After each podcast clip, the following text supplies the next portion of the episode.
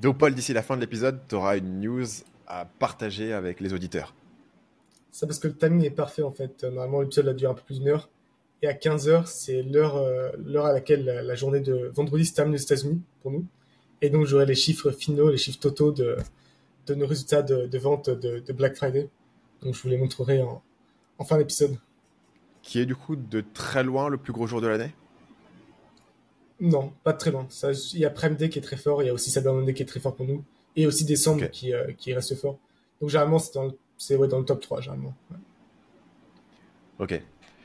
Pour commencer, est-ce qu'il y a une idée de business euh, que tu es jaloux de ne pas avoir trouvé toi-même et que quelqu'un d'autre a fait à ta place?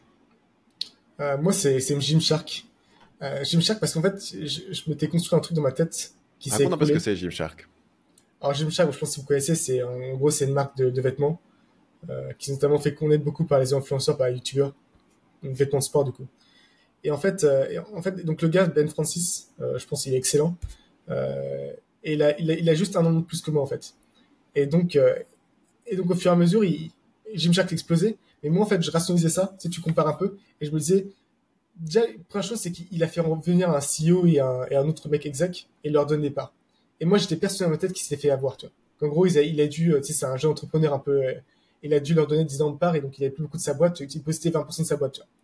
L'autre truc que j'étais persuadé, c'est que j'étais persuadé que Gymshark perdait beaucoup d'argent. Je dis, en fait, en fait, c'est ça, ils sont en croissance folle, ils ont des investisseurs, mais en fait, ils perdent d'argent. Euh, et toi, c'est pas, en fait, c'est pas une bonne boîte. Donc, et sauf qu'il y a, il y a genre 2-3 ans, déjà Gymshark a été évalué à plus d'un milliard. Bell Francis a genre 85% de la boîte. Et ils font genre 40 millions d'EBITDA. Et en plus, ils ont un cash flow positif, toi. Genre, en moyenne, ils payent leurs usines, genre, 6 mois après qu'ils aient. En fait, il, en fait, il a un business incroyable. En fait, c'est un business, c'est, spectaculaire ce qu'il a réussi à faire, quoi. Euh, euh, et, je pense qu'il a très bien fait. Et, le truc, c'est que c'est, il faut trouver ce sera quoi le prochain. Et, c'est un peu euh, comme nous d'une certaine façon. C'est qu'à l'époque où il s'est lancé, les influenceurs, ça coûtait rien, quoi. Nous aussi, à l'époque, on en faisait pas mal. Et tu pouvais envoyer un mec qui a 200, 300 000 abonnés, qui allait faire 200 000 vues. Tu peux lui envoyer un clavier gratuit. Et il allait faire une vidéo. C'était ce niveau-là en 2015, 2016, 2017. Euh, et donc, il a très bien saisi ça, en fait. Il, il, est allé sur tous les, tous les youtubeurs à l'époque. Et après, il y a un peu un effet boule de neige ou être Gymshark, c'est considéré comme être un, tu vois, c'est un peu comme si tu reçois ton, ton truc des 100 000 abonnés. C'est un truc cool. Euh, et donc, il a capitalisé là-dessus. Et il a réussi à faire ça tout en, euh, opérationnellement, était très bon, tu vois, parce que pour dégager autant de marge avec autant de cash flow, euh, et il s'est entouré, et moi, quand, il y a ces deux gars plus âgés qui sont dans le visage, j'étais persuadé qu'ils s'étaient fait avoir, tu vois, qu'ils avaient fait rentrer à des, a de plein de part et autres. Mais en fait, non, il leur a chacun donné genre 1 ou 2%, que dalle. Et, et il a, il a step down de CEO, donc il était plus CEO pendant genre 4-5 ans et les a laissés scale le business. Ce qui est aussi euh, preuve d'une maturité comme assez incroyable. Tu vois, à 24, 24, 25 ans, le mec, il a une boîte qui a explosé.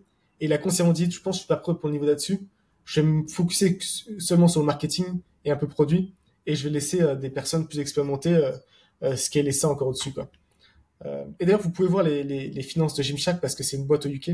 Et UK, toutes toute la, comptabilité de toutes les boîtes est publique. Euh, donc, vous pouvez inspecter ça vous-même. Euh, c'est très impressionnant quoi, ce qu'il a réussi à faire. Euh, bravo à lui. Ouais, c'est Riverside. on a commencé. Donc, Riverside, c'est le logiciel qu'on utilise actuellement pour enregistrer ce podcast.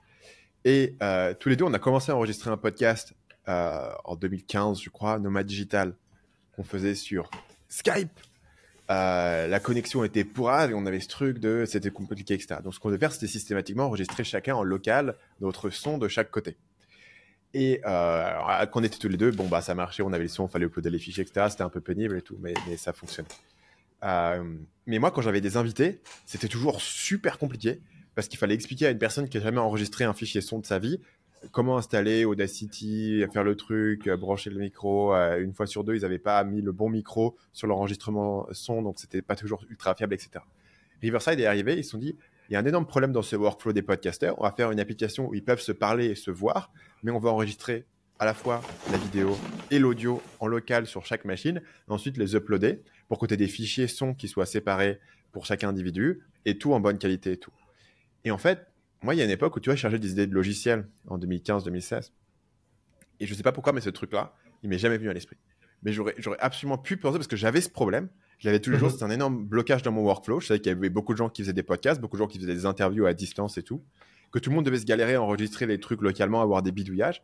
Et ça ne m'est jamais euh, venu à l'esprit de faire ce business. Et quand tu vois aujourd'hui, Riverside, ça marche très bien. Ils ont vachement grossi. Ils ont pas, je crois qu'ils n'ont pas levé d'argent. Ils en ont levé très peu. Ils ont énormément grossi. Et en fait, ils sont positionnés incroyablement bien parce que maintenant, ils possèdent le, nerf de la guerre pour les podcasters qui enregistrent leurs trucs. Et là, ils sont en train de sortir plein de fonctionnalités d'IA, de faire des clips sur tes podcasts, d'exporter, d'avoir un éditeur et tout. Ils ont plein de fonctionnalités qui sont très cool, qui sont sorties là sur la dernière année. Et je me suis dit, ouais, en fait, ils sont, ils sont placés un peu mieux. Ils pourraient, par exemple, je sais pas, euh, insérer automatiquement tes pubs dans tes podcasts et prendre une commission là-dessus. Ils sont vraiment positionnés extrêmement bien sur, sur ce marché-là. Euh, parce que aujourd'hui, ça, ça, serait quasiment impensable d'enregistrer un, podcast à distance sans passer par Riverside ou un de ses concurrents. Euh, et c'est hallucinant à quel point ce truc-là, moi j'avais ce problème, c'était tous les jours devant moi, et j'ai jamais pensé à, à, faire un truc comme ça. Euh, qui en plus d'un point de vue technique, tu vois, c'est pas c'est pas trivial parce qu'il faut quand même qu'il fasse des appels, etc. Mais le, le cœur du produit en lui-même, j'aurais pas cru que c'était possible de le faire euh, via le browser directement quoi. Mais après, tu pourrais, ouais, le cœur du produit en lui-même, il n'est pas il est, il est pas, il est pas extrêmement compliqué, tu vois, de conceptualiser le, le, cœur du truc. C'est juste euh, l'appel plus les enregistrements en local. Tu as, ton MVP euh, sur le truc. Donc voilà, Riverside, excellente idée euh, et, et, très bon business aussi derrière, avec beaucoup d'opportunités, je pense, de, de, pouvoir faire des choses. Le programme pour l'épisode du jour, ça va être premièrement nos meilleures idées de business. deuxièmement, comment est-ce que à partir de là où on est, on a le plan de passer au niveau supérieur, donc euh, de, grossir encore plus euh, les business. Euh, je, veux, je vais te poser la question sur ta pire anecdote de fournisseur chinois et quelques autres petits trucs pour terminer. Section, c'est les meilleures idées de business.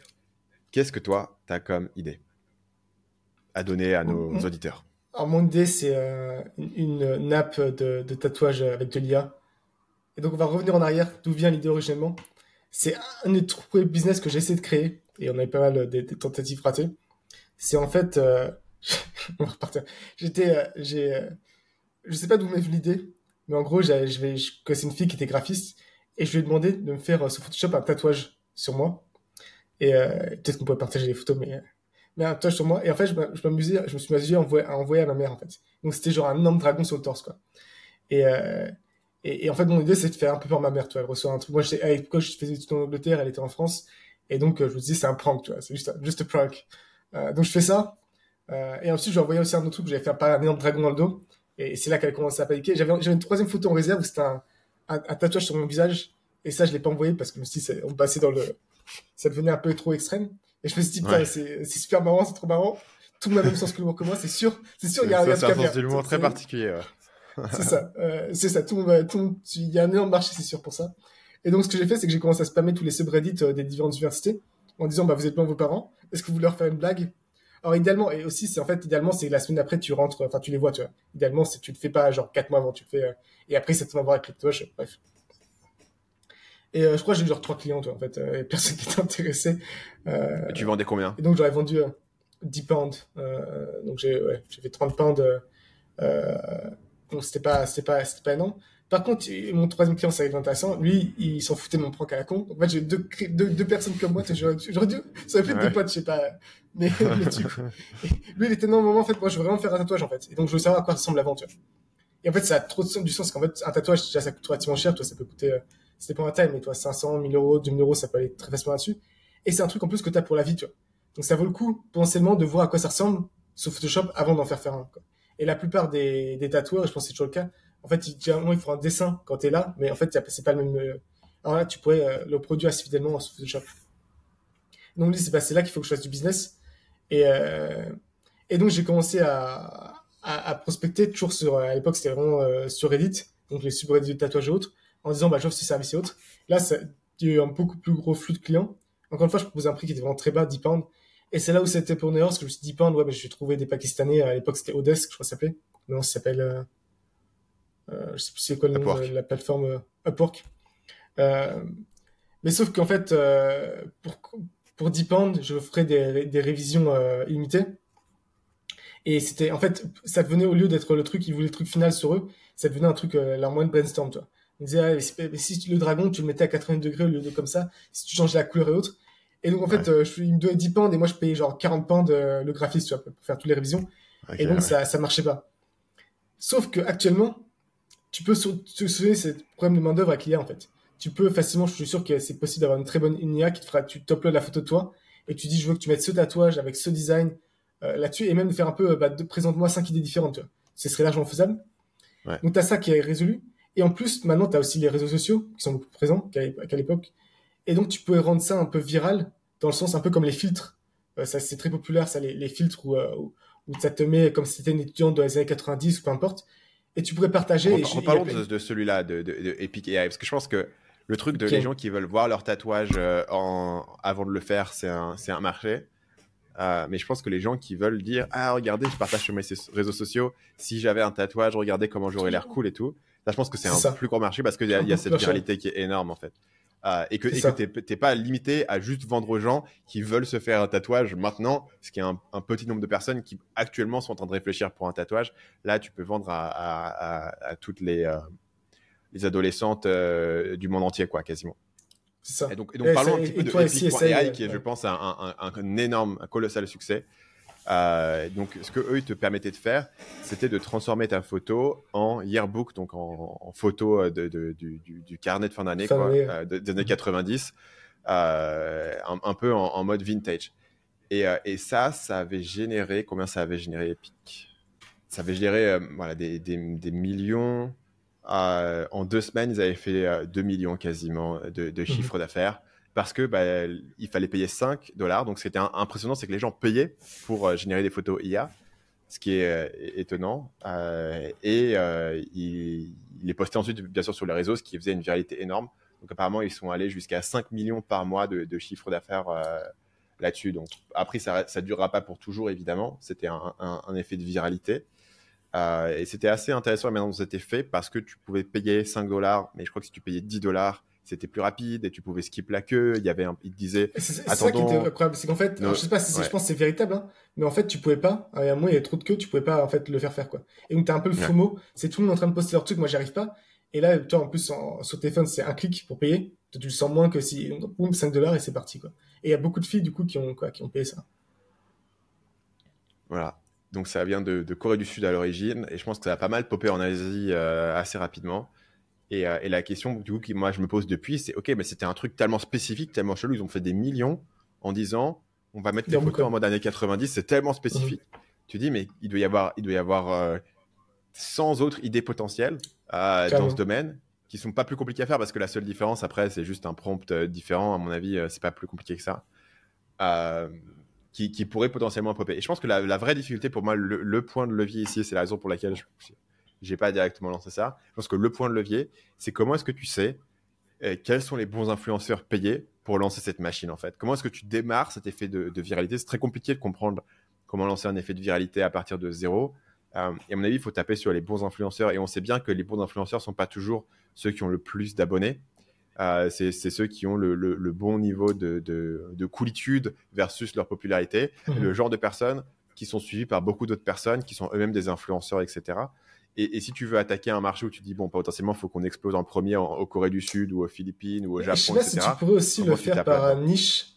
Genre, t'as un truc qui s'appelle Cottagecore, je crois. En fait, c'est en, gros des filles qui, qui aiment bien, euh, en fait, toute la thématique un peu cottage, donc un peu, euh, je sais pas comment dire en français. Euh, c'est ce que tu disais dans l'épisode précédent, c'est les, les féminins, les vibes. C'est ça, vivre un peu à la ferme, tout ça, avec les, avec les, trucs un peu à l'ancienne, c'est de, de paysannes, des, enfin, et donc ça, par exemple, si tu pourrais faire exactement une app là-dessus, en fait, bah, à quoi tu ressemblerais en, comme ça et hop, tu, toi, et donc tu peux là, là, les influenceurs targetés sont très faciles quoi, parce que tu sais exactement les filles qui sont là-dedans. Euh, ouais, ouais. Donc tu pourrais, et je pense effectivement, je suis surpris qu'il n'y ait pas plus en fait, parce que tu pourrais, euh, si j'étais dans cette boîte coréenne, je serais en ah, mode putain putain comment on fait, euh, comment on fait. Bien possible qu'il y en ait plein. et que soit il y en a plein qui ne marchent pas, soit que nous on n'en entend pas parler en fait. Je pense que Epic.ai c'était juste un outlier énorme qui a fait 5 millions en un mois et qu'il y en a peut-être qui font, il y en a peut-être plein qui font 100K, tu vois, mais qui n'ont pas le même niveau. Parce que après, mhm. la viralité, c'est comme beaucoup de choses, c'est une power law. Donc, en fait, il y en a un qui est tout en haut de la courbe, mais il y en a plein, plein d'autres qui sont, qui sont là. Je pense qu'Epic.com, tout le monde en a parlé et, ça, et c'est devenu mainstream parce que c'était tellement énorme. Mais il doit y avoir plein d'autres opportunités à ce niveau-là qui sont peut-être pas aussi énormes, mais qui, euh, qui valent le coup pour, euh, vu, la complexité, parce que vraiment, ce produit, il est, assez trivial à faire. Enfin, moi, je pense que quasiment, mhm. je serais capable de le faire euh, moi-même, tu vois. Après, je connais pas non plus les coûts de serveur, quoi. À quel point c'est rentable, toi. Bah, il y a des coûts, mais, y a des coûts, mais pour, pour, pour, générer, pour générer 10 images, ça coûte pas 5 dollars. Hein. euh, voilà. ça coûte quoi, tu penses? Ça coûte 10 centimes ou plutôt 1 dollar ou plutôt quelques, Ouais, quelques centimes. Quelques centimes. Ça, je sais pas exactement ce qu'ils utilisent comme techno, mais sur Stable Diffusion, on peut regarder. Sur Stable Diffusion, tu as, 1000 crédits pour 5 dollars et tu peux générer plusieurs centaines d'images. Donc, après, combien d'images ils te donnaient, eux, Epic Pro une vingtaine. Moi, moi sur Stable Diffusion, j'ai 10, 10 dollars pour 1000 crédits, ce qui est suffisamment pour 5000 images. Mais supposons que tu veux faire plus d'itérations et tout, peut-être tu fais 2000 images, mais dans tous les cas, pour 10 dollars, tu as fait 2000 images, tu en as donné 10 par personne, tu vois, c'est sur quelques centimes par image. Tu as des coûts de serveur, mais, mais sur la génération d'images, ils sont pas, ils sont pas colossales. Les coûts de serveur, par contre, deviennent vraiment douloureux si tu commences à faire de la vidéo et tout, parce que la vidéo, en mhm. gros, tu génères une image, enfin, tu génères genre, tu vois, 20, images par mhm. seconde de vidéo. Donc c'est là où ça commence à coûter très cher, mais sur, euh, sur ce genre de truc, euh, tu t'en sors. Ça dépend exactement quelle techno tu utilises, mais je suppose qu'ils utilisent Stable Diffusion et qu'en plus il y a des moyens plus, plus cheap que ce que je t'ai montré de, de faire. Ça. Donc, à mon avis, c'est vraiment un truc de, coût d'acquisition du client. Euh, et ce qui est étonnant, c'est qu'il fut une époque où les gens ne payaient pas pour des apps. C'était un peu le truc, ok, pour faire payer les gens 99 centimes sur ton app pour un mhm. abonnement à vie et tout, euh, c'était dur. Et aujourd'hui, les gens vont payer 5 euh, dollars juste pour un même. Pas ce qui est rationnel au final, parce que les gens paieraient 5 dollars pour un cookie, pour une gaufre, pour un machin. Donc pourquoi ils ne paieraient pas 5 dollars pour, pour un truc à poster? Mais à l'origine, ça, ne semblait pas assez concret, donc les gens payaient moins pour ça. Aujourd'hui, c'est totalement normalisé. Et aussi, je pense, le truc de toutes les cartes bleues dans l'App Store, le paiement en un clic. C'est ça, ça euh, S'il y a suffisamment assez de, de preuves sociales, tu, fais. Moi, du coup, mon, idée, c'est aussi un, truc d'App Store et un truc d'app, et c'est aussi quelque chose qui, exploite l'IA. Mais je pense qu'il y a une grosse opportunité sur les applications éducatives avec, avec l'IA. Euh, il y en a un à qui j'ai filé pas mal d'argent, ça s'appelle euh, Bimiboo. Euh, et Bimiboo, je vois qu'ils font 1 million par mois. Euh, tu as fait de t'as investi ou t'as investi ou tu payes juste pour tes, tes non, enfants, je, je, je, je, dépense.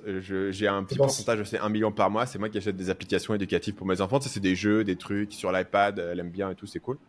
Euh, c'est des applications qui sont bien faites, mais qui sont ultra simples. Tu vois, c'est juste euh, un petit personnage et tu glisses. Ou il y a des applications de coloriage. Les, celles qu'elle préfère, c'est le coloriage. C'est juste des, des, dessins et t'as un stylo et tu colories. Quoi. Euh, et ce qui est drôle, euh, un, point, c'est qu'ils font, ils font 1, million euh, par mois sur iOS et 100 000 sur Android. mais ils ont 2 millions de téléchargements sur iOS et 700 000 sur Android. Donc en gros, ils ont un tiers des téléchargements sur Android, mais un dixième du chiffre d'affaires. Mhm. une partie de ça, c'est bah, c'est que les gens dépensent moins sur Android. Et aussi le truc, normalement, en fait, en Android, ils ont plus de téléchargements. Et là, ils ont plus de téléchargements sur iOS parce que ces applications, elles ont beaucoup plus de sens sur iPad, je pense, que, sur, euh, que sur téléphone. Et, voilà, notamment si tu as le stylo pour le coloriage. Pour les apps éducatives, je pense que c'est des gens qui ont plutôt de l'argent aussi. Ils sont, ils sont, ils sont voilà, donc ils ont, ils ont plein d'apps. Leur, leur application la plus populaire, c'est Drawing for Kids, donc c'est juste du coloriage. Et ça fait 100 000 dollars par mois, mais c'est vraiment une application. Littéralement, c'est, je crois que tu payes 5 dollars par mois pour y accéder. Et c'est juste, euh, tu as des coloriages et tu peux faire des coloriages et de temps en temps, tu as des nouveaux coloriages qui arrivent. Quoi. Donc c'est ultra simple. Euh, selon LinkedIn, ils ont environ 30 employés, tu vois, pour faire leurs leur millions de dollars. Donc, à mon avis, niveau marge, euh, c'est pas mal. Euh, les deux tiers sont en Ouzbékistan de leurs employés. et leur, leur PDG, ouais, je pense. leur PDG, c'est un, un Kazakh. Ils ont lancé la boîte en 2016, donc c'est pas trop trop longtemps. Ils ont pas mal cartonné.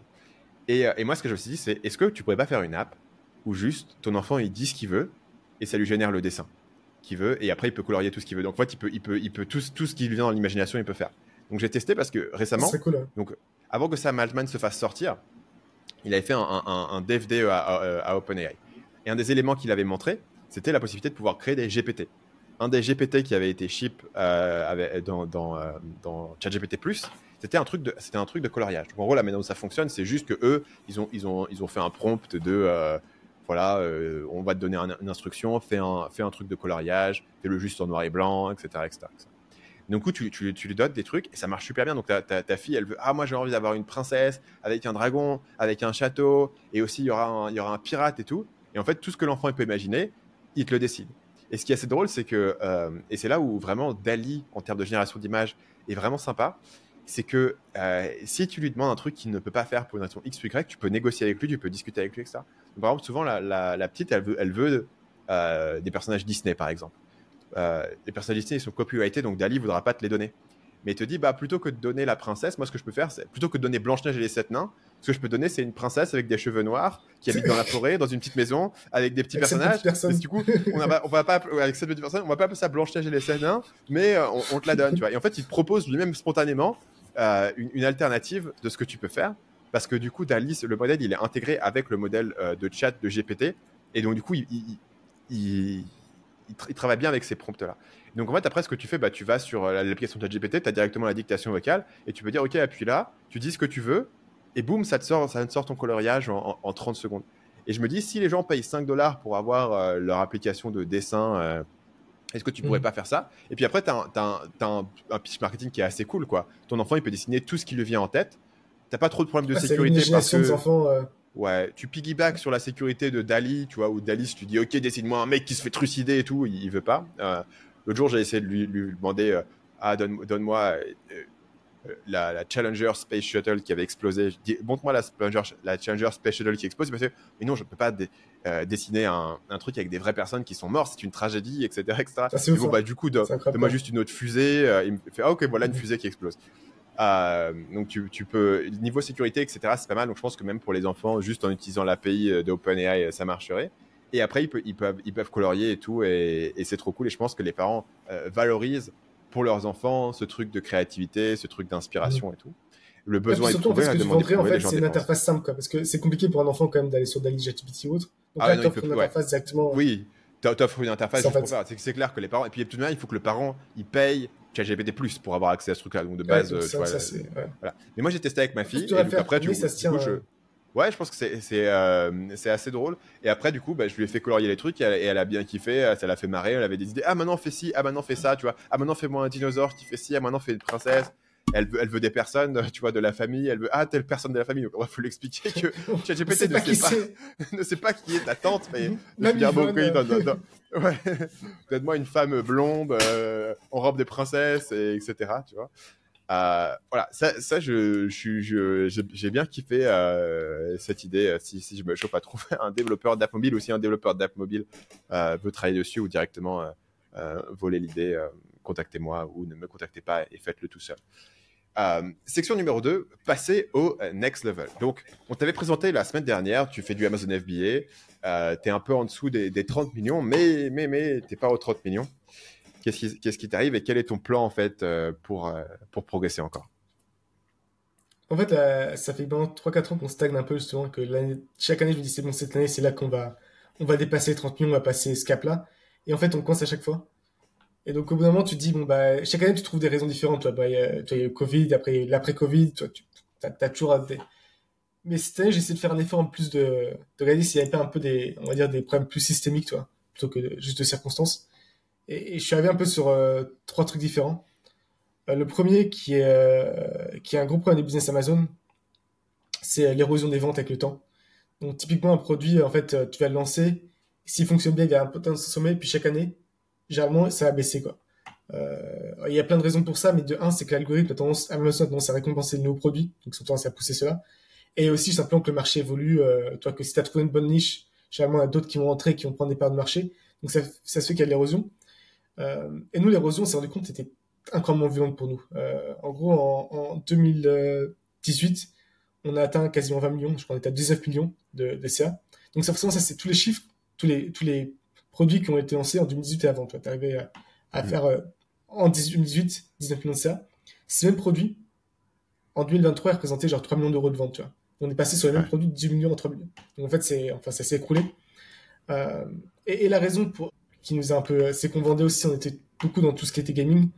Et gaming, en fait, c'est le pire marché en termes de, de cycle de vie, quoi. C'est en gros, euh, tous les deux ans, soit la technologie change, soit la mode change, soit, c'est impossible. Il n'y a aucun casque actuellement sur Amazon qui se vend très bien, qui était là en 2018, quoi. Ça n'existe pas. Euh, donc, euh, donc ça, c'est une raison, c'est l'érosion des ventes, euh, qui est aggravée par, un peu par les catégories qu'on a choisies. Donc, c'est un peu tiré une balle dans le pied dans ce point de vue-là. Le deuxième truc aussi, c'est que on, a un peu atteint un plafond dans ce qu'on pouvait gérer potentiellement. Je crois qu'on a maintenant, peut-être 200, 300 produits. Et en fait, tu as, une limite sur le nombre de produits qui peuvent être gérés un peu à la mano. Un peu, toi, avec une personne qui a un peu tout en tête et qui tient tous les produits. Moi, ma façon de faire, c'était un peu de scroller euh, tous les jours et voir un peu les, produits qui performent bien, qui performent bien. Et ça, c'est pas vraiment scalable. et donc j'ai beaucoup de mal avec la plupart des, gens qui rejoignent l'équipe de qu'ils aient ces capacités. Et donc, ce que j'ai fait, j'ai tendance à faire beaucoup, c'est pousser en fait à, avoir des gens de plus en plus intelligents, de plus en plus capables. Alors qu'en fait, et peut-être que j'aurais dû prendre cette énergie et la consacrer au fait de créer des systèmes qui font qu'une personne, même peut-être pas totalement incroyable, puisse être efficace parce qu'il y a tout, on a des process et systèmes qui font que, que, que tu peux gérer un, portefeuille de produits assez large plus facilement. Euh, donc il y a un peu ça, c'est en, gros, euh, on, on, on, des produits, on en lancé de nouveaux, mais on n'étant pas en capacité de bien gérer euh, des produits, en sachant qu'en fait c'est un peu un cercle ici parce que quand tu, quand tu gères mal un produit, par exemple tu as trop de stock, ben dans ce cas-là, tu vas devoir pousser les ventes en cassant les prix, donc tu perds de l'argent, déjà c'est pas cool, mais en plus vu que tu pousses les ventes, ça te massacre ton, ton forecast, parce qu'en fait tu vends à perte, et donc ton forecast il dit bah on vend super bien, donc on devrait recommander, sauf qu'en fait tu es en train de vendre à perte, donc tu peux te créer plein de problèmes, après tu peux être en rupture parce que tu vends trop vite. en gros, un produit qui est mal géré, derrière il requiert encore dix fois plus de travail, ce qui fait que tu as un peu l'effet un peu guacamole, quoi, où tu tapes une taupe et t'as un autre qui apparaît. Tu gères mal un produit, donc tu en ignores un autre qui ensuite part en couille et tu dois rattraper celui-là et voilà, tu te retrouves un peu coincé. Donc c'était un peu le deuxième problème, euh, enfin deuxième facteur que j'ai identifié qui nous bloquait.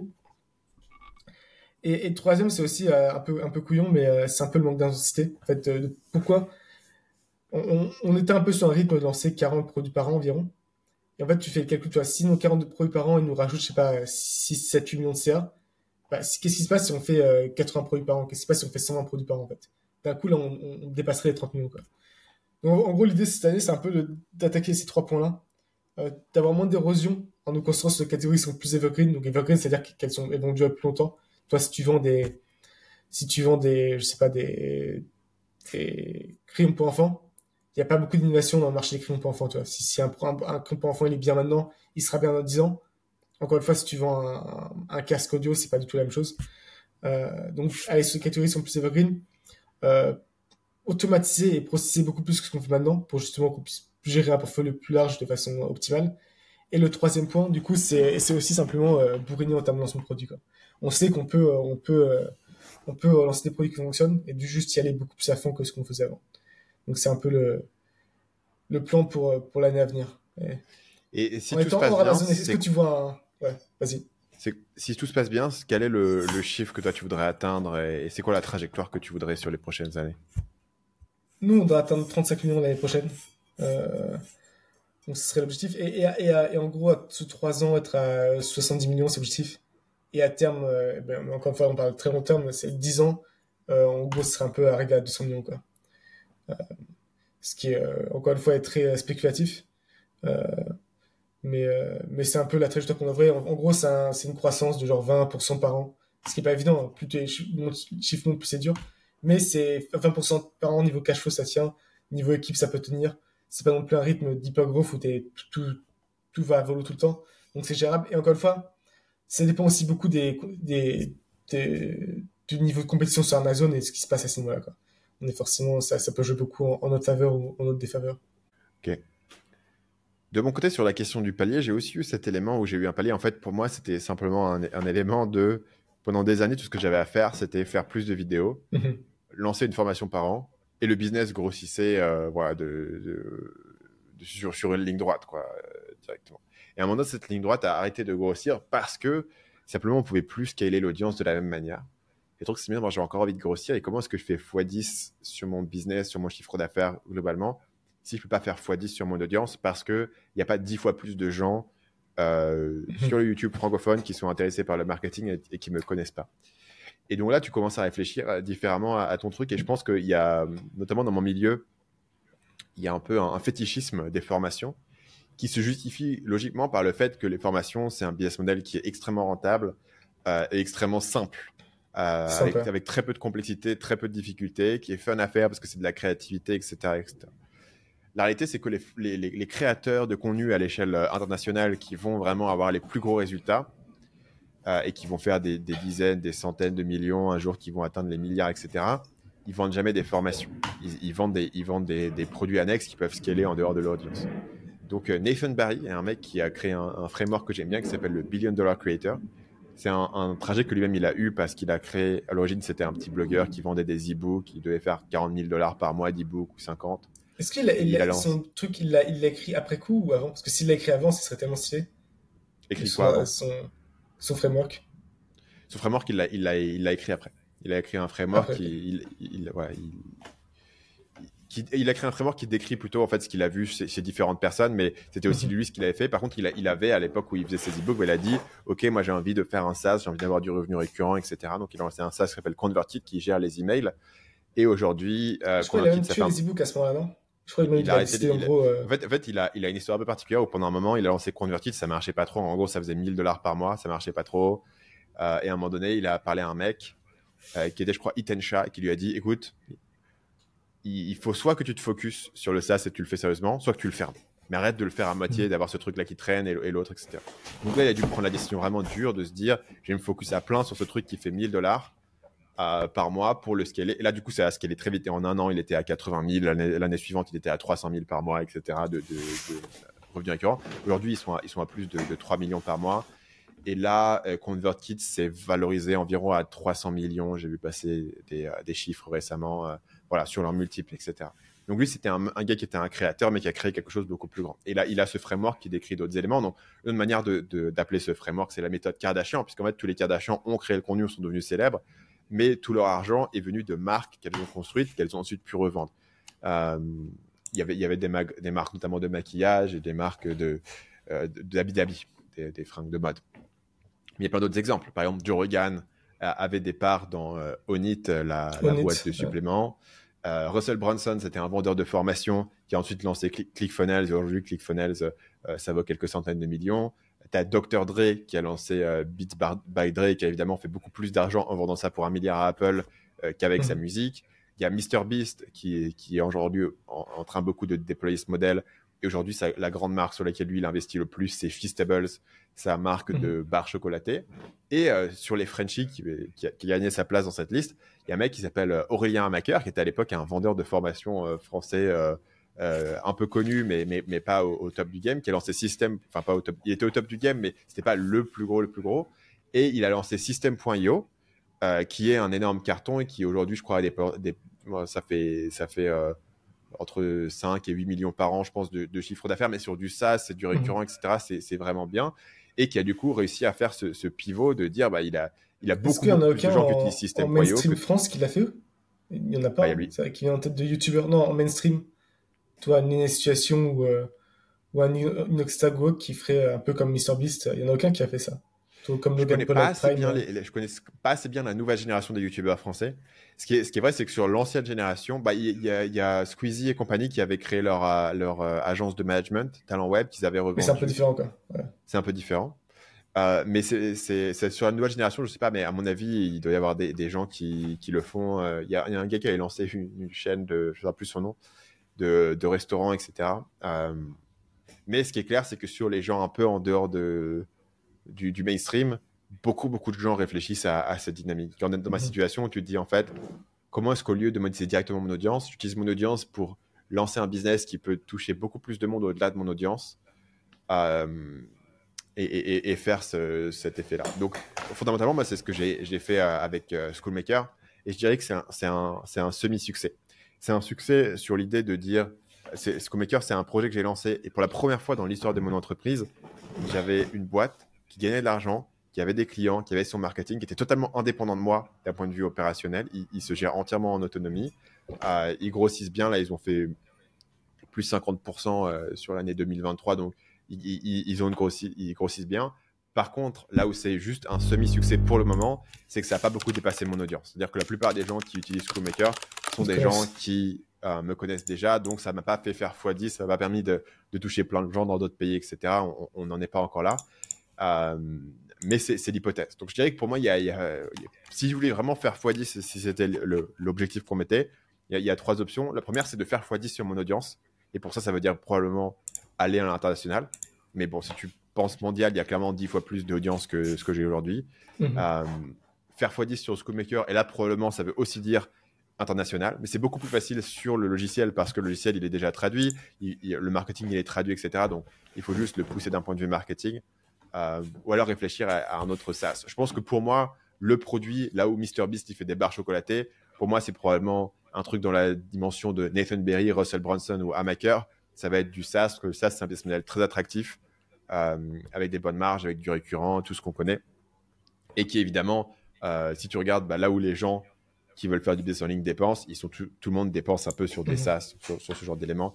Donc voilà, c'est ces questions que je me pose encore. La difficulté, c'est de trouver un SaaS qui pourra se vendre largement au-delà des gens qui me, qui me connaissent déjà.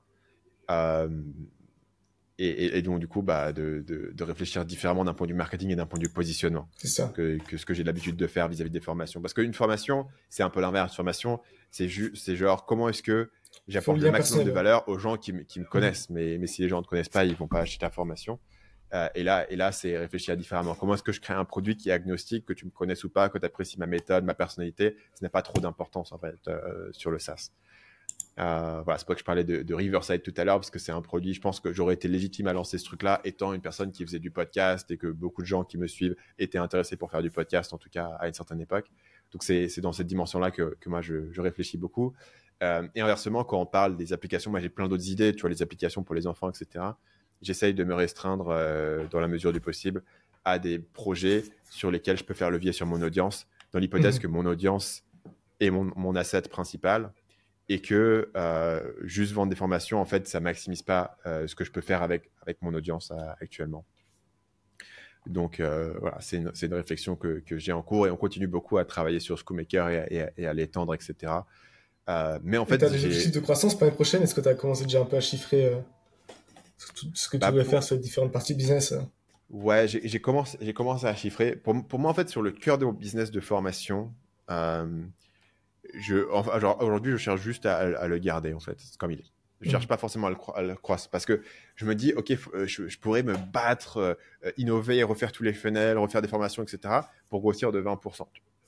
Mais voilà, il n'y a, pas, a pas un upside qui est, qui est, colossal versus juste garder là et, et, être houssé. Donc, donc euh, ça, je pense que cet élément-là, moi, je tiens juste à le garder parce que ça me rapporte beaucoup de, cash flow que je peux utiliser aussi sur les autres projets. Donc, donc c'est cool. Et puis, c'est, gratifiant. Faire des formations, c'est cool. Tu vois, c'est euh, les gens, t'es créatif, tu réponds à leurs questions et tout. Moi, j'aime bien. Mais c'est vrai que je sens que on arrive sur une asymptote ou même si je pouvais optimiser tous les, tous les, les, fractions, ça aiderait pas tant que ça. Donc, je me dis, je cherche vraiment un truc qui peut faire x10. Je pense que Schoolmaker, le, potentiel, il est, il est très, très élevé euh, sur le moyen terme, sur le fait que c'est juste un beaucoup plus gros marché et c'est un peu agnostique de, des gens qui me, qui me connaissent. Est-ce que, du coup, tu vas t'investir pour, pour, que, pour le faire marcher à l'international? C'est quoi Tu as un plan par rapport à ça ou, En fait, moi, le, le, but sur Schoolmaker, et c'est là où, où, tu vois, quand je dis que qu'il n'a pas encore dépassé mon audience, mon but, c'est qu'il puisse fonctionner sans moi. Euh, donc, donc euh, ce, que, je, leur dis aujourd'hui, c'est j'ai pas envie qu'on réplique un truc où Schoolmaker marche à l'international, mais c'est parce que tu as Stan qui est là pour le promouvoir tout le temps, en fait. Parce que c'est un peu contraire aux objectifs que j'avais pour Schoolmaker, qui était d'avoir un truc qui peut dépasser mon audience, d'avoir un truc qui peut fonctionner sans moi, donc qui peut potentiellement un jour être vendu, euh, et d'avoir un truc dans lequel je peux, je peux m'en détacher au bout d'un moment et, pouvoir les laisser. Donc aujourd'hui, j'essaie de les laisser indépendants. Et c'est vrai que pour nous, c'est un peu un apprentissage parce que on a toujours eu l'habitude et Schoolmaker a été lancé comme ça. Schoolmaker a été lancé sur mon audience. C'est moi qui l'ai poussé au départ, c'est moi qui l'ai développé. Donc il y avait un peu cet élément où, euh, bah tiens, c'est cool, on travaille sur Schoolmaker, c'est facile parce qu'il y a plein de clients qui viennent de Stan. Euh, ce, qui est ce qui est plus dur pour, tu vois, une fois que tu as, commencé comme ça et, que tu as eu toute cette facilité au départ, à un certain point, il faut construire le canal marketing qui va te dire, OK, on va aller au-delà. c'est quelque chose sur lequel on travaille, activement. Non. J'ai une équipe qui est en place sur Schoolmaker. Il y a, une personne qui est, PDG sur Schoolmaker qui, gère euh, tous ces éléments-là. En fait, que, moi, au départ, je, me suis investi beaucoup dessus euh, à une certaine période. Et ce que j'ai réalisé, c'est que j'apportais pas tant de valeur que ça, en fait que ma valeur, c'était la création de contenu. Ma valeur sur Schoolmaker, c'était de définir le positionnement initial. Mais sur le day-to-day du type de marketing qu'on doit faire aujourd'hui, genre, tu vois, on va, c'est des trucs euh, chiants. Hein. c'est, on, a identifié qu'il y a, y a, on a pas mal de clients qui viennent de telle plateforme et qui migrent chez nous et qui sont contents. Et ben, on va dire, OK, on va faire la liste de toutes les personnes qui utilisent cette plateforme et on va les contacter, on va les mhm. prospecter un par un et essayer de, leur dire ok on a plein de gens qui migrent chez nous voilà les bénéfices de Schoolmaker par rapport à là où vous êtes et un par un on va aller le mm. faire sur les plateformes etc tu vois. Donc c'est des éléments de prospection. Et au départ moi je me suis dit ouais ok je vais driver ce process mais je me suis aperçu que j'apportais pas beaucoup de valeur sur, sur des éléments de prospection et que moi j'avais un talent très particulier qui était de, de, faire les vidéos et le copywriting et que du coup sur, sur, sur Schoolmaker ce que je vais faire c'est je vais les aider à, relancer tu vois des des, des, tunnels de vente, des vidéos, des trucs pour évangéliser un peu la dynamique derrière mais sur, sur les canaux de, de, marketing. Donc, en gros, les canaux marketing qui font du sens pour un SaaS à notre échelle, c'est probablement la prospection à ce niveau-là, le référencement organique et d'autres techniques un petit peu de, de, contenu, mais notamment le référencement organique sur lequel j'ai pas une compétence particulière, et potentiellement la pub, même si on est sur un point, donc on, Scomaker, ça va coûter, on va dire, euh, jusqu'à 100, 100, euros par mois. Euh, 100 euros par mois pour de la pub Facebook sur du SaaS, ça peut être un peu compliqué de faire fonctionner cette mhm. équation. Ça dépend. ClickFunnels arrivait très bien à le faire parce qu'ils vendaient en fait une formation en entrée qui rentabilisait leur pub et après ils avaient la continuité sur le logiciel. Donc potentiellement, tu as la pub, le, euh, le référencement et la prospection qui sont des éléments sur lesquels en fait j'ai trouvé j'ai recruté d'autres personnes qui apportaient plus de valeur là-dessus et qui étaient plus focus là-dessus versus moi faire euh, faire les vidéos. Donc c'est un, un, élément où en fait j'ai pas 100% euh, la main et le, levier et le contrôle dessus, euh, dans la mesure où j'ai décidé de, faire un truc un peu plus euh, d'entrepreneur et pas juste d'infopreneur qui fait tout lui-même, mais c'est-à-dire de, recruter des gens et de, leur permettre de, prendre leur envol dessus. Et c'est cool, ça progresse bien. Jusqu'ici, ça fonctionne bien. et donc, du coup, moi, la question, c'est est-ce que derrière, je, trouve un moyen pour augmenter mon audience et pour euh, envoyer des gens sur ce communiqué. Après, je continue à envoyer pas mal de clients dessus. Hein. Je suis quand même actif sur le côté audience et envoyer du monde dessus et je fais des promotions et, ça fonctionne bien et ça, ça, ça apporte du monde. Euh, ou est-ce que, ou est-ce que je réfléchis à d'autres produits? Une autre manière dont moi je réfléchis à l'idée de lancer des produits et des projets, c'est que ça nourrit aussi mon contenu. C'est-à-dire que si ce que j'ai fait mmh. pendant 10 ans, c'est juste vendre des formations, tu vois, mmh. bah, j'ai pas grand chose à te raconter parce que, en plus, ce qui est l'histoire toujours la plus intéressante dans n'importe quel business, c'est l'histoire de comment tu es passé de 0 à 1. L'histoire de comment mhm. j'ai optimisé en année 9 mes ventes de formation, ça parle pas à beaucoup de monde, c'est pas si intéressant que ça. Mais l'histoire de comment on est passé de 0 mhm. à 1, comment on a trouvé les premiers clients, etc., c'est toujours intéressant. Même pour le domaine de création de contenu, c'est intéressant pour moi de continuer à avoir des idées et à, lancer des projets et à, faire des choses pour aussi avoir des choses à raconter, avoir des expériences. Actuellement, on lance aussi des, trucs totalement différents qu'on n'avait jamais fait avant, euh, y compris de la prestation de service. Donc moi, ça me donne une vision dans des domaines aussi différents que la vente de formation, le logiciel, la prestation de service. Euh, donc c'est assez intéressant, c'est assez stimulant pour moi. Mais j'ai réalisé que mon rôle, c'était probablement de, conceptualiser l'idée au départ, de, lancer le truc, de, m'investir pendant, pendant la période où, ils ont besoin vraiment de, mettre en place la proposition de valeur et en gros le product market fit. Et une fois qu'on commençait à bien être clair sur ce qu'on vendait, à qui on le vendait, comment on le vendait, de, retourner faire des vidéos en fait. Euh, voilà, et d'être plus la personne qui va kickstart le truc. Et, là où je pense que j'ai beaucoup eu de progrès à faire sur le temps, c'était du coup comment est-ce que tu recrutes les bonnes personnes pour te mhm. remplacer derrière. Parce que ça, c'était pas au départ. derrière qui. Euh, ouais. Parce que sur le cœur de Marketing Maya, tu as un peu ce truc où c'est un peu, c'est un peu moi qui, qui, qui suis la, source de tout en fait. Euh, mhm. Et donc c'était, c'était culturellement, tous les autres entreprises que j'essaye de monter doivent fonctionner de manière très différente du cœur. Et c'est pour ça qu'aujourd'hui, mon équipe de cœur de création de contenu, elle est devenue très petite en fait. Et, euh, et la, la, plupart des gens, genre 70-80% euh, des gens, peut-être 70% des gens, sont pas sur le cœur de, du truc, mais sont sur des projets où ils peuvent être vachement plus indépendants. Voilà. Avec, avec toujours la recherche du, euh, la recherche du convertible, tu vois, la recherche de trucs qui va vraiment pouvoir exploser en, en, dehors de l'audience. Et tu pourrais me poser exactement une question à moi, mais, mais je te la poserai en premier, c'est c'est quoi le but final, quoi? Et pourquoi, en fait? Est-ce que, qu'est-ce qui ferait que. Ce serait quoi le, problème avec le fait de juste rester au, au chiffre actuel où tu vis déjà très bien euh, Ouais. Ta vie cool, qui, euh, moi, moi, j'ai eu cette réflexion. Donc, récemment, j'ai, lancé pas mal de, de, de, projets. Et un, des projets que je lançais, c'était euh, j'essaye d'automatiser des chaînes YouTube avec l'intelligence artificielle. Euh, et, et, tu vois, j'avais des chaînes où du coup, je commençais à faire 500 vues par jour. Tu vois, je trouve, oh putain, je suis passé de 0 à 500 vues par jour en deux semaines. Je suis trop saucé. Alors, dans l'absolu, évidemment, 500 vues par jour, c'est pas beaucoup. Euh, mais, mais, mais je trouve, en fait, ce qui m'excitait, c'était de voir cette croissance euh, mhm. là. Et je trouve que tu vois cette croissance, tu vois des trucs qui avancent, tu vois des nouveaux projets et tout. Fondamentalement, c'est assez euh, excitant et, et, stimulant. Donc, on peut rationaliser sur le côté, bon, ça me donne du storytelling pour mon contenu, etc., ce qui est vrai. Il y a aussi ce côté où je trouve ça excitant de continuer à lancer des nouvelles choses, en fait. Et, et ce qui, et ce qui me, me donne l'impression de, de, réussir, c'est pas vraiment mon, chiffre d'affaires ou mon profit, mais c'est plus euh, la première dérivée. C'est là, à, quel niveau est-ce que ça, est-ce que ça croît? Et, et, des années où, je, doublais mon business tous les ans, tu vois. J'étais beaucoup plus petit qu'aujourd'hui, mais j'avais l'impression d'être de, d'être au, sommet, tu vois, du monde. l'impression que, que, mhm. tout s'ouvrait devant moi, etc. Et des années où j'étais beaucoup plus haut, mais j'étais un peu stable et je stagnais et tout. J'avais l'impression en fait que, que, rien de ce que je faisais ne marchait, etc. Alors qu'objectivement, mhm. ça marchait mieux que jamais puisqu'on était, on était au, au, sommet de, de, ce plateau. Mais j'avais j'avais pas ce sentiment de, de, progrès tu vois.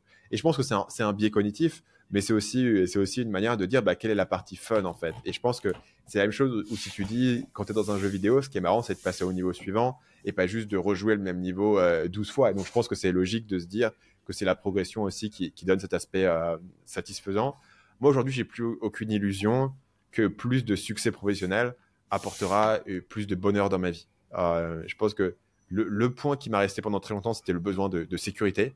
En disant, oui, je gagne plein d'argent aujourd'hui, mais peut-être que demain, j'en gagnerai plus. Et donc, du coup, euh, j'avais toujours ce, problème de sécurité mhm. qui, qui euh, s'est résolu avec le temps, en fait, où j'ai été relativement conservateur. J'ai beaucoup augmenté mon train de vie, mais j'ai été relativement conservateur à un point, en fait, où il n'y a, plus vraiment de, il y a plus vraiment de danger et que donc du coup que mais tu peux mais tu peux toujours t'inventer des dangers toi moi par exemple le truc que je m'étais inventé à un moment je me dis si ça se trouve tu vois mes enfants, ils auront une maladie orpheline. Genre, ça coûte 50 millions de faire les recherches, tu vois. Et tu dis, ah putain, j'aurais, j'aurais bien aimé avoir ces 50 millions, tu vois. Donc, tu peux toujours t'inventer le edge case du edge case, ou alors il y a quatre banques qui s'écroulent et il ne reste plus que ça. Le, le, problème, c'est que. Euh, mais ce que tu réalises, c'est que, en fait, tu, tu peux effectivement t'inventer des edge cases où tu aurais, besoin de, de, de, de, 50 millions pour, pour sauver ta famille et tout, mais en réalité, en fait, ce que tu te rends compte, c'est que euh, même si tu avais, même si avais 100 millions, euh, tu auras toujours des craintes sur le futur. Mhm. Tu peux, tu peux dire, ok, mes enfants vont avoir une leucémie incurable, quel que soit l'argent que tu as, euh, tu vois, tu, tu, peux avoir une leucémie, tu peux avoir un accident euh, de, de, voiture. voilà, donc si, si tu te mets à avoir des craintes sur le futur, tu t'aperçois que même si tu avais plus d'argent, il te resterait des craintes. Et je pense qu'en fait, ton, ton, ton, cerveau, si tu es le type de personne qui s'invente des craintes, ton cerveau, il s'inventera des craintes, quelle que soit la situation. Il y, a, y a 10 000 ans, tu te serais dit, oh là là, qu'est-ce qui se passe si un ours euh, me mange, euh, qu'est-ce qui se passe si mes enfants ont le choléra? Tu vois, quand il y avait 30% de chances que tes enfants meurent, tu étais inquiet. Et aujourd'hui, euh, il y a, y a 0,003% qui meurent, mais tu as, toujours le même niveau d'inquiétude. Je pense que tu t'inventeras toujours des éléments. C'est pour ça que j'ai pas l'impression que, que mhm. voilà, avoir, avoir 50 millions de plus va, va vraiment résoudre cet élément-là ou va me rendre nécessairement plus heureux. Par contre, je pense que passer les, les, les 10 prochaines années à progresser et à challenger et à lancer des projets et à être un peu excité par le truc, versus juste à jouer la défensive et juste maintenir ce qu'il y a et essayer juste de tirer le maximum de cash en mettant le minimum de travail. Ça, je pense que ça serait assez, assez corrosif en fait et je deviendrais assez cynique à faire ce genre de, de, move parce que j'aurais plus d'enthousiasme, j'aurais plus d'excitation à faire le truc et juste en me disant j'essaie d'en faire le moins non. Pour, pour moi, le, but c'est de dire j'ai envie quand même de rester dans le game un, un moment. J'ai pas l'impression d'avoir atteint mon, mon potentiel maximal, même si je suis un peu frustré actuellement de ne pas progresser aussi vite je pense qu'il y a un mhm. truc qui va se débloquer et que, et que j'ai un potentiel beaucoup plus grand et que si j'arrêtais maintenant, j'aurais pas l'impression d'avoir atteint ce potentiel. Mais, mais que euh, c'est ce sentiment en fait de progression qui, joue. Euh, dans tout cas, comment est-ce que tu réfléchis à cette question? Je pense que j'ai exactement la même conclusion au final. C'est que tu te rends compte que tout est une question de trajectoire. Et en fait, ton... émotionnellement, tu ressens pas vraiment ton point absolu. Tu t'habitues à tout. il y a le fameux truc Hedonic treadmill. Donc en fait, tu normalises tout. Donc euh, en bien ou en mal. Et donc, le, et donc, ce qui compte, ce que ton vrai ressenti, c'est la trajectoire, en fait. Et je trouve, tu le vois même limite à l'échelle des pays, tu vois. Où, objectivement, par exemple, c'est probablement mieux de vivre en France qu'en Chine maintenant, actuellement. Et toi, disons, on a comme trois fois le PIB, on est comme. Mais en fait, en France, t'as un peu les gens qui sont un peu déprimés parce qu'ils ont l'impression que c'est plutôt le déclin. Alors que la Chine, toi, ils ont l'impression, putain, on est en train d'exploser, quoi. On est, euh, l'avenir va être radieux. Mm. En fait, du coup, on rejoint un peu ce que tu dis. En fait, c'est, je pense, c'est ta, ton état émotionnel dépend beaucoup de ta prédiction du futur, quoi, de comment le de quoi, à quoi le futur va ressembler. Euh, et donc, si, si tu commences à rien faire et que toi, tu es en stagnation, c'est là aussi tu peux, tu peux te sentir moins bien. Donc, je, suis assez, donc, je suis assez d'accord sur ce point de vue-là de la trajectoire. Et aussi d'accord sur le fait qu'aussi, ça, en fait, c'est un, l'analogie du jeu vidéo, en fait, c'est un jeu vidéo et tu veux t'améliorer, tu veux passer le niveau. Toi, il faut bien que tu utilises ton temps sur quelque chose. Et donc là, en plus, tu prends des trucs qui sont quand même plutôt utiles pour les gens. C'est gratifiant à plusieurs égards, financièrement, mais aussi, euh, à, d'autres niveaux. Euh, et donc, si tu prends plaisir à jouer ce jeu, enfin, pourquoi, ce serait quoi l'idée de ça? Enfin, remplacer par quoi, tout simplement? Et, euh, après, on avait un peu cette discussion aussi, en fait, un peu, un peu l'aspect oisiveté aussi, où c'est pas très clair. Est-ce que c'est, toi, ta, théorie, c'est que c'est un peu un conditionnement mental, où on s'est conventionné à être, il faut absolument productif Moi, ma théorie, c'est que c'est un peu un côté euh, évolutionnaire. Ou si t'es le mec dans, le, dans la tribu qui prend rien, qui, euh, toi, qui, qui, qui, fait que, que manger son blé, mais qui en cultive pas, tu te dis, putain, c'est un peu dangereux, je vais finir par me faire jarter. Et donc, je pense qu'il y a quand même un instinct en nous de dès qu'il faut qu'on faut qu'on fasse quelque chose, quoi. Faut qu'on produise quelque chose. Il faut pas juste consommer, consommer, consommer. Et je pense que j'aurais beaucoup de mal, et encore une fois, j'ai attesté, mais beaucoup de mal à, rien faire de, du, enfin, que j'aurais sortement d'utile et juste exister, tu vois. Euh, après, et tu aurais, du mal à, à quel niveau tu t'ennuierais ou c'est juste. Euh... Je pense que ce serait être profond. Tu, l'impression en fait. mal d'un point de vue éthique. Euh, non, c'est même pas éthique, mais tu sais, c'est comme les gens qui vendent leur boîte et donc ils ont un énorme somme d'argent, mais ils ont plus le cash flow. Et tu sais, ils ont l'impression mm. de juste de manger dans ce qu'ils avaient déjà, toi. Et là, j'aurais un peu ce sentiment-là, en fait. Que toi, que, que, que je consomme, je consomme, mais j'apporte rien, tu vois. Euh, donc je pense que le vivre assez mal, et c'est pour ça qu'il y a beaucoup ensuite, ils ont vendu la boîte, ils vont dans des non-profit et autres, mais ils ont l'impression de contribuer, en fait, l'impression de faire quelque chose d'utile pour, le, pour la tribu. Et donc, euh, comme ils sont utiles pour la tribu, ils vont pas se faire jarter demain, quoi. Euh, du coup, le contre-argument de beaucoup de gens, c'est en fait, tu pourrais utiliser ton temps pour jouer à d'autres jeux vidéo que le jeu vidéo du business. Et je pense que ce qu'il faut juste comprendre par rapport à nous, c'est qu'on n'a pas trouvé un autre jeu vidéo sur lequel on, on, est aussi fort en fait et on apporte beaucoup de valeur. Mmh. Parce que si tu dis, ok, ok, tu vas faire du non-profit, je sais pas si sur du non-profit, tu vois, qu'est-ce que tu vas apporter? C'est pas, pas très clair en fait euh, à ce niveau-là et que tu vas apporter vraiment beaucoup, que tu seras bon. Et une grande partie du plaisir et de la satisfaction que tu prends dans le business, ça c'est de la psychologie de base, hein, mais c'est le sentiment de maîtrise, le sentiment de faire un truc et d'être bon dans ce que tu fais. C'est comme les gens qui sont très bons dans un sport ou, ou dans un art, etc. Une personne qui joue très bien de la guitare, il prend du plaisir dans le fait de j'ai maîtrisé cet instrument. Et, et évidemment, si toi tu arrêtes ton business et tu pars euh, sur autre chose et tu dis ah ok maintenant je vais aller faire tel ou tel truc, est-ce que tu récupères ce sentiment de maîtrise qui t'apporte la même satisfaction? Euh, C'est une, grosse, grosse pièce du puzzle en termes de satisfaction humaine. Que tu pourrais essayer de reconstruire autre part, mais la question c'est est-ce que tu as envie, est-ce que c'est l'élément la plus logique? Il y a un peu ce côté où tu. Et encore une fois, nous on a ce privilège d'avoir pu quand même largement mm. choisir. Euh, on a aussi cet avantage-là, Moi, le, point que je me dis, c'est en fait, j'aurais, pas été bon dans tous les business, quoi. Enfin, même j'ai fait différents mm. types de business et il y a des business où j'étais pas bon. Euh, et, que, et que du coup, tu as eu la chance de trouver un truc qui, qui fonctionnait pour toi, ne le lâche pas euh, sans réfléchir en te disant ouais bah du coup je pourrais faire autre chose et je vais être et je vais être bon dedans. Non potentiellement tu, tu trouveras rien d'autre sur lequel tu seras tu, tu, seras aussi bon et donc tu auras la même satisfaction. je vois ce que tu peux sacrifier mais du coup j'admire beaucoup les gens qui ont ce niveau de couille toi. D'avoir un truc qui fonctionne et toujours en main disent en fait non je vais faire autre chose. C'est pas ça qui est et ça je trouve ça assez impressionnant pour le coup d'avoir cette capacité je pense que c'est très rare donc, regardé le, que le documentaire récent sur euh, Schwarzenegger Ouais, j'avais. Euh, moi, je suis grand fan de, de, Schwarzenegger, son livre et tout. Et c'est vraiment ce que lui, il a mhm. fait. C'est-à-dire se dire, je suis arrivé au sommet d'une montagne, euh, je vais aller sur le truc suivant parce que j'ai envie d'aller sur le challenge. Cette vision qui est énorme. Ah, parce que vraiment, enfin, pour, pour moi, le, le, le, move le plus incroyable, c'était de bodybuilder à acteur, quoi. un point où le mec a un mm. accent, il a un nom bizarre, il n'a pas le corps à l'époque qui, était, qui était privilégié au, cinéma. Et, euh, effectivement, il, il passe dans ce. Parce que, parce que bodybuilder, dans l'instant, je me disais, il n'avait pas le choix, toi. Tu peux pas être bodybuilder à 45 ans. Donc je me dis, putain, il était un peu forcé. Mais pour le coup, acteur à politicien, c'est encore plus impressionnant parce que acteur, il gagnait des millions par film. Tu vois, il aurait pu continuer à être acteur un peu comme Sylvester Stallone jusqu'à 70 ans seulement ça et gagner 10-15 euh, millions par an. Tu vois, être adulé et autres. Et il laisse faire chier à aller dans la politique, quoi. Euh, ce qui est quand même pour moi encore plus impressionnant en termes de, en termes de move derrière. Euh, en termes d'ambition, ouais, je vois ce que tu veux dire. En termes de, difficulté, je dirais que le premier était, plus dur, mais le deuxième était, plus impressionnant en termes de, mindset. Euh, voilà, et c'est l'exemple d'un mec où je pense que c'est un peu le même truc. Le truc, c'est que quand tu es déjà bodybuilder numéro 1 au monde, tu dis quoi? Bah, ok, je vais continuer à rester bodybuilder numéro 1 jusqu'à ce que je dit, c'est qu'une personne plus jeune me prenne ma place. Non, il faut que j'aille sur le prochain défi et que, et que je vois plus gros euh, à ce niveau-là, quitte à prendre le risque en fait d'avoir l'air con, hein, euh, de, de, de, pas réussir, de, de, te planter, etc. Je pense que c'est aussi un, un aspect qui, qui, joue beaucoup pour les gens, c'est-à-dire. Et, aussi le, le documentaire, c'est parce que je crois dans le livre ils en parlaient pas trop de son frère parce que son frère est mort euh, en fait plus ou moins à suicide en fait, c'est un accident de voiture, mais en gros il allait un peu exprès dans la voiture, c'était dans le dans l'arbre, mais mais en fait l'idée c'est que lui et son frère ils ont une énorme pression quand ils étaient petits, genre leur père c'était vraiment et, moi, je trouve ça assez fascinant que ça ait totalement divergé. C'est-à-dire que t'as un des deux qui a pris ça et l'a transformé de façon plutôt positive euh, pour accomplir des trucs incroyables et, prendre sa vie en main. Et t'as un autre qui allait qui est devenu alcoolique, quoi. Et je me demande, est-ce que c'est parce qu'ils ont quand même été traités un peu différemment? Est-ce que c'est parce que j'ai un truc génétique qui faisait qu'il y en a un qui a bien pris la pression et l'autre mal? Tu vois, je, me demande parfois pareil pour, euh, c'est un peu bizarre de penser comme ça, mais les filles de Barack Obama, toi, je me demande pareil. En fait, elles ont toutes les deux une pression énorme, beaucoup de gens qui les regardent. Il y a peut-être une, ça va transformer ça de façon positive. Tu vas dire, je vais faire encore mieux que mon père, ou même elle va totalement se retirer de ça et pas, pas sentir cette pression-là et vivre une vie heureuse. Et il y a peut-être une qui va être totalement, euh, euh, se, faire, euh, se faire totalement défoncer par ça. Je trouve ça intéressant. Qu'est-ce qui fait que une, certaine forme de pression fonctionne ou fonctionne pas, quoi. Est-ce que tu as une anecdote pour nous de fournisseurs chinois? Euh, Est-ce que j'ai une anecdote de fournisseurs chinois? C'est une anecdote pas très intéressante, plutôt triste. Ok. Euh, plutôt, plutôt triste.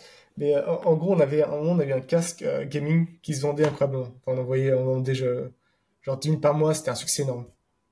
C'était, le truc était en trajectoire up, enfin, parfait. Et en fait, ce qui s'est passé, c'est euh, un moment quand ça se prend des revues négatives à la chaîne. Je reçois mon casque, au bout de deux semaines, il fonctionne pas, je le retourne, je reçois- et on se fait défoncer la revue, on se fait enchaîner.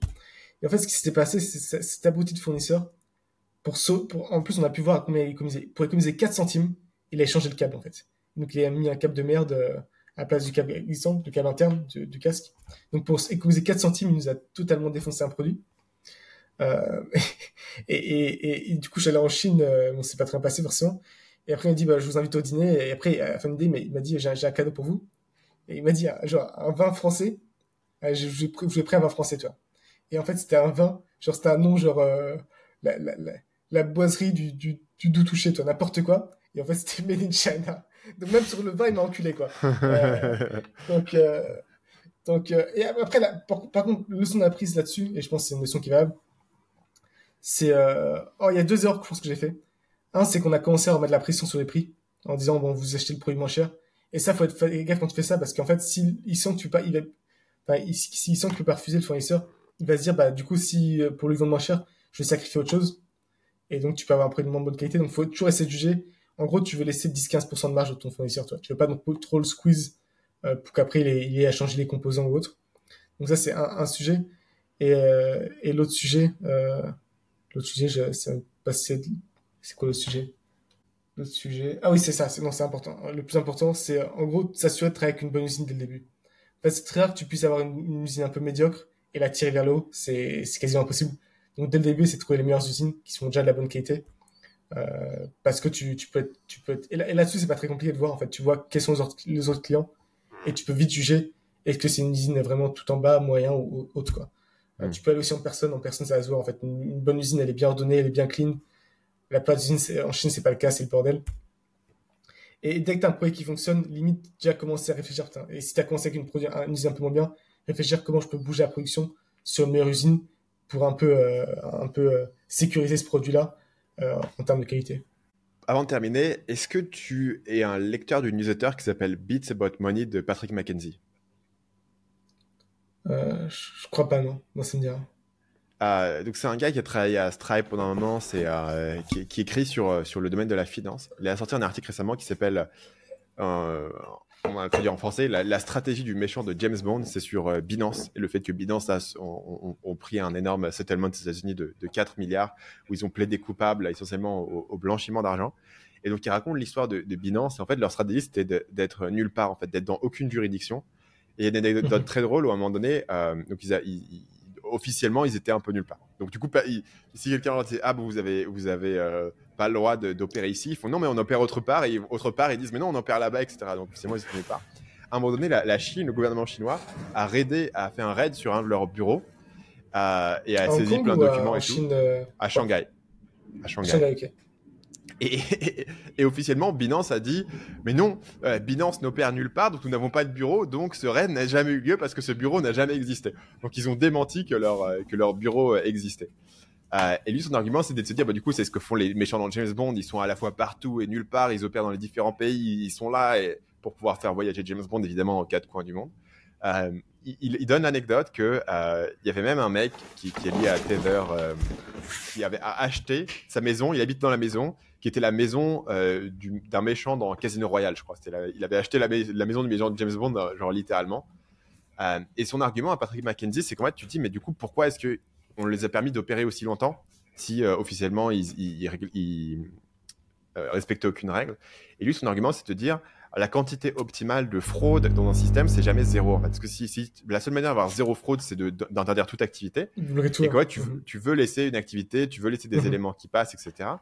Et euh, une des raisons pour laquelle le système financier euh, a, un peu des trous comme ça, c'est parce que euh, l'ordre financier mondial trouve que c'est assez bien de, que, les, que les Chinois, par exemple, puissent mettre leur argent à l'étranger parce que la, mhm. Chine, officiellement, c'est un pays communiste. Il y, avait des, il y, avait des, périodes où en Chine, il n'y avait pas le droit à la propriété privée. Mais la Chine se développait beaucoup et du, coup, il fallait des, des valves de sortie pour cet argent. Euh, C'était aussi le cas pour la Russie. Alors, euh, pré En sachant que tu es toujours, euh, toujours capé. Euh, en fait, la... Alors, les Chinois, je crois, c'est 50 000 dollars par an, peut-être moins, peut-être je me trompe. Hmm. Mais tu n'as pas le droit de sortir plus d'une certaine somme d'argent de Chine chaque année. Donc, il y a tous les systèmes. Et notamment, bah, ça rejoint ça, je pense. Ok, je peux... maintenant j'y pense, c'est intéressant ce truc-là. C'est en fait, il y a un système de, de blanchiment de, de monnaie qui s'opère entre euh, via Amazon. En fait, ce que, ce que font, parce que ce qui se passe en fait, c'est que tu veux sortir, tu veux transformer du RMB en dollars. En fait, c'est ça le but. Mhm. En gros. Et ce qu'ils font, c'est du coup, tu as beaucoup de vendeurs chinois qui opèrent à 0%, 0 de marge. Je dis comment ça peut fonctionner du coup, à 0% de marge? Parce qu'en fait, pour le compte de, de, gens qui ont de la thune, ils achètent du stock en Chine en RMB, d'accord? Ils le vendent aux US. Et donc, même s'ils le vendent aux US à, à genre 0, enfin 0 de marge, bah, en fait, l'opération est réussie, toi. Ils ont transformé de, l'inventaire qu'ils ont acheté en RMB, ils ont récupéré le dollar, quoi. Et donc, donc il y a des, beaucoup de vendeurs qui, euh, qui en gros, normalement, ne devraient pas exister, mais en fait, existent juste parce que, euh, parce qu'ils ont capacité, en gros, de gagner de l'argent, parce qu'en gros, peut-être qu'ils font payer 3-4% à la personne pour qu'ils font ça. Euh, et donc, même à 0%, bah, ils gagnent 3-4%, quoi. Donc, c'est une des manières qu'ils utilisent pour sortir de l'argent. Et pareil, à quel point, est-ce à quel point c'est intéressant pour SUS de stopper ça? Pas intéressant, tant mieux, il faut rentrer de l'argent. Il ils le font sortir de la Chine. Donc pareil sur la Russie. Donc Russie pré-guerre en Ukraine. Maintenant, guerre en Ukraine, c'est un peu plus compliqué parce que tu es un peu en mode, ok, est-ce qu'on finance euh, la guerre en Ukraine? Mais précédemment, si les oligarques voulaient sortir de l'argent, hein, finalement, le système américain n'était pas forcément mécontent. Euh, donc quelle est l'erreur de Binance? En fait, il dit, bah, en fait, il y a plein de gens qui peuvent opérer là-dedans, mais euh, Binance ont, été trop gros. En fait, ils sont trop gros, trop visibles. Mhm. ils, se sont trop vantés d'être nulle part, etc. Ce qui fait qu'à un certain point, on va les avoir. Donc en gros, tu dis, mais comment ils peuvent être chopés par les Américains s'ils sont nulle part? En gros, euh, sur le blanchiment d'argent, les Américains, c'est si un jour dans, ta vie, tu as touché un, dollar US, euh, on peut t'avoir. quoi. Euh, donc leur juridiction là-dessus, elle est énorme. Il y a une, boîte qui n'est pas aux US, qui n'est rien aux US, etc. Ils, peuvent les avoir là-dessus. Donc ils ont eu un jugement la BNP qui s'est pris les sanctions aussi. tu as plein de boîtes françaises qui se prennent des énormes amendes comme ça. L'Europe essaie de faire la même chose sur la vie privée aussi d'ailleurs. où que tu sois, tu dois mettre des cookies et sinon tu vas te prendre un jugement en Europe. Euh, donc ils parce qu'officiellement les, Américains n'ont pas accès à, Binance, ils sont interdits sur euh, hmm. le, site principal. Donc le jugement de, 4 milliards. Donc son hypothèse à Patrick McKenzie, c'est que du coup tous les autres pays vont se dire ah bah du coup les Américains leur ont mis un truc, nous on va copier-coller le procès américain, on va le faire ici. Donc ils vont le faire en France, ils vont le faire dans toute l'Europe, euh, le même procès pour pour récupérer de l'argent, leur mettre des amendes.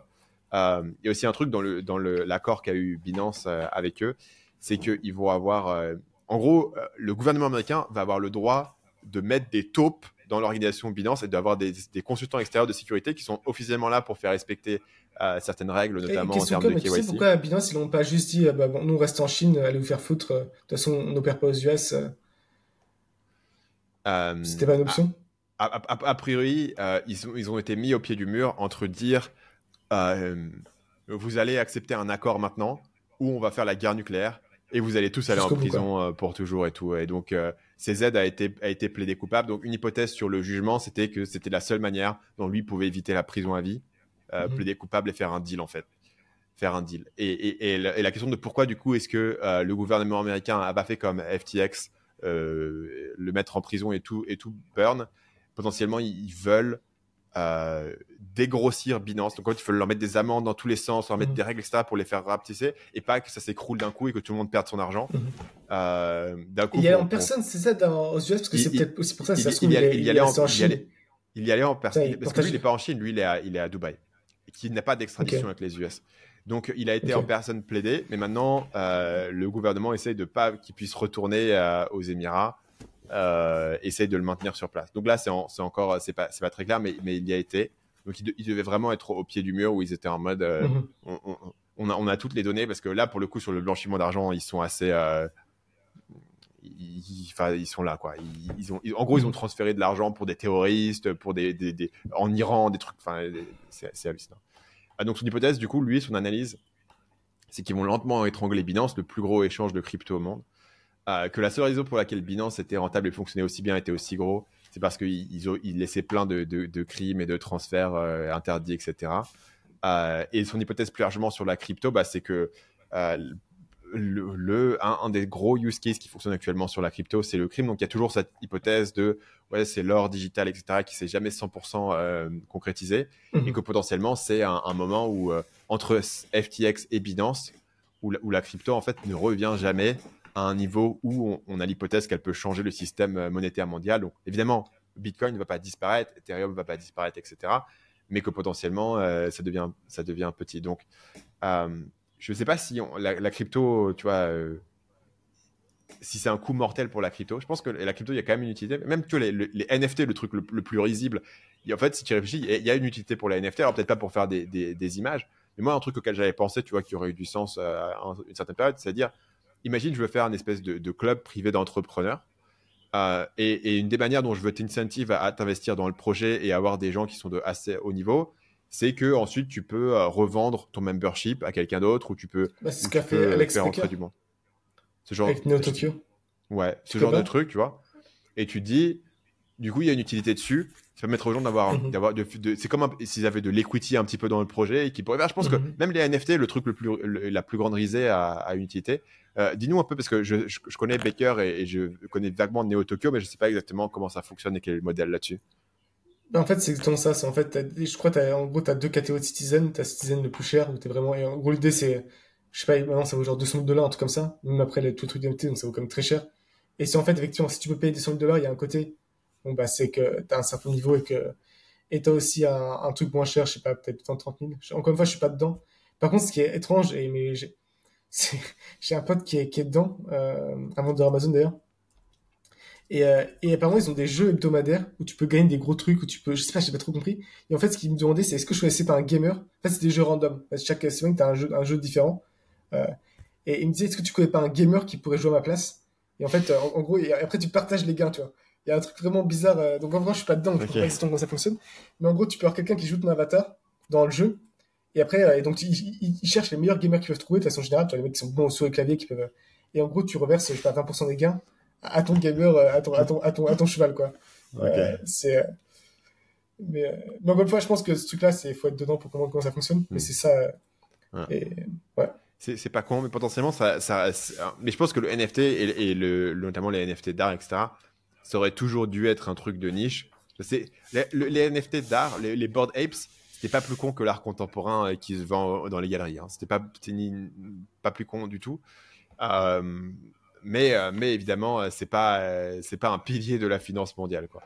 Donc, il avait un, il avait un bon article sur, sur Binance et, la manière dont ils ont réussi pendant très longtemps à évader toutes les, toutes les règles et la manière dont aujourd'hui ils sont arrivés au, bout de, ce rouleau-là. Et que voilà, bah, ça va être. Parce que lui aussi, CZ, c'était un personnage significatif dans la saga FTX. C'est lui qui mhm. a tout déclenché euh, dans la chute et probablement son, son exchange va aussi euh, descendre. Donc probablement euh, bonne nouvelle pour tous les échanges un petit peu tier B quoi, qui étaient un petit peu en dessous et qui là vont récupérer probablement au fil du temps des, des, parts de marché. Et mauvaise nouvelle sur le fait que s'ils grossissent trop, ils vont aussi se faire, se faire détruire. C'est ça, et je sais, j'ai toujours un doute aussi à quel point, par exemple, blanchiment d'argent, à quel point tu peux totalement contrôler, toi.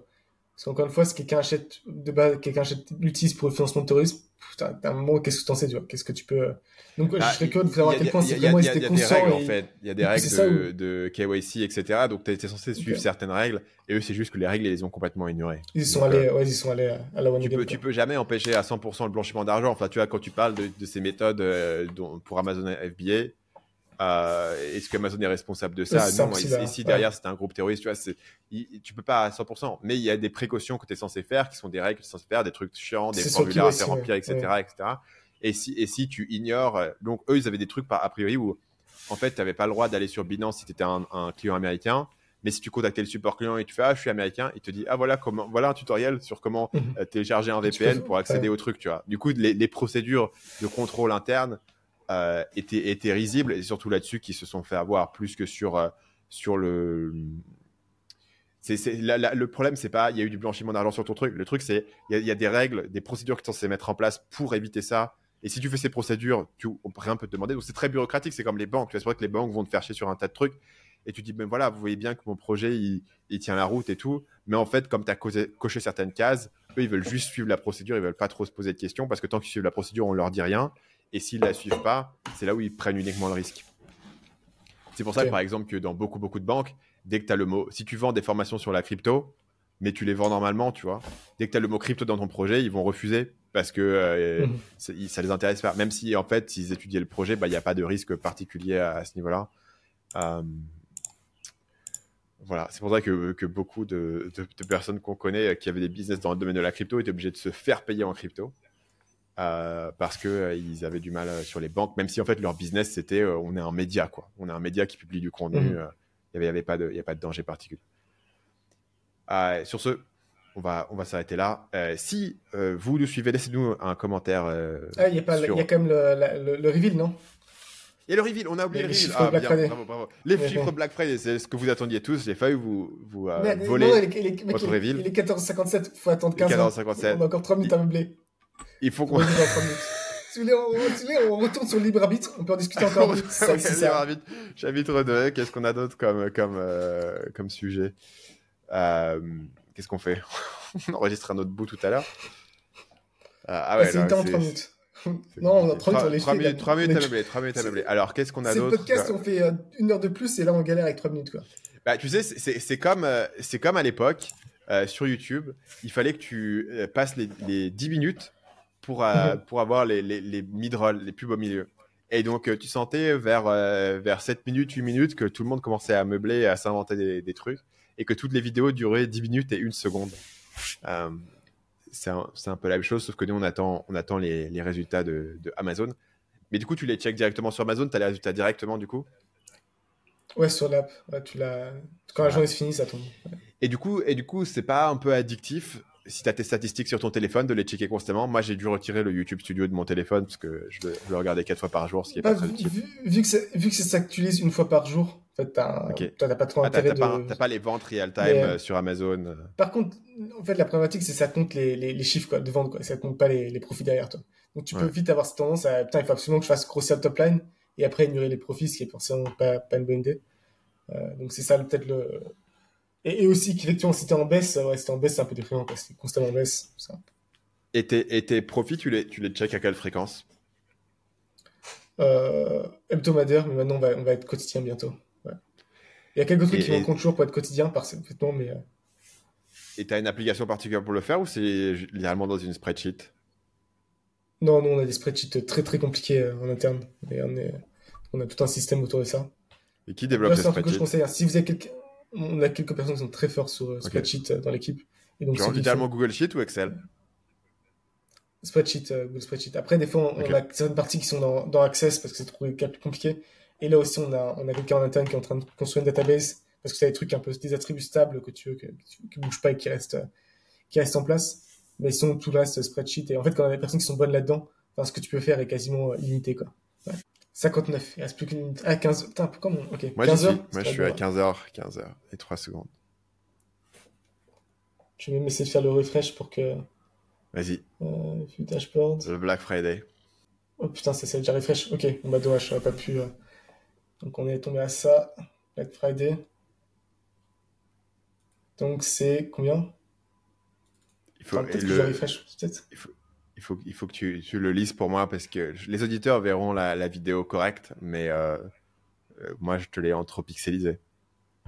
Je sais même pas si c'est entre encore, mais ça dirait 240K euh, hier.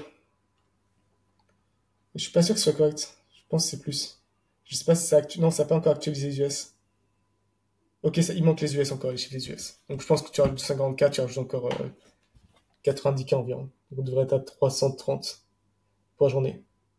Donc c'est bien pour toi. je vais pas faire genre. Non, c'est très bien quand même. 330 pour une journée, c'est très très bien.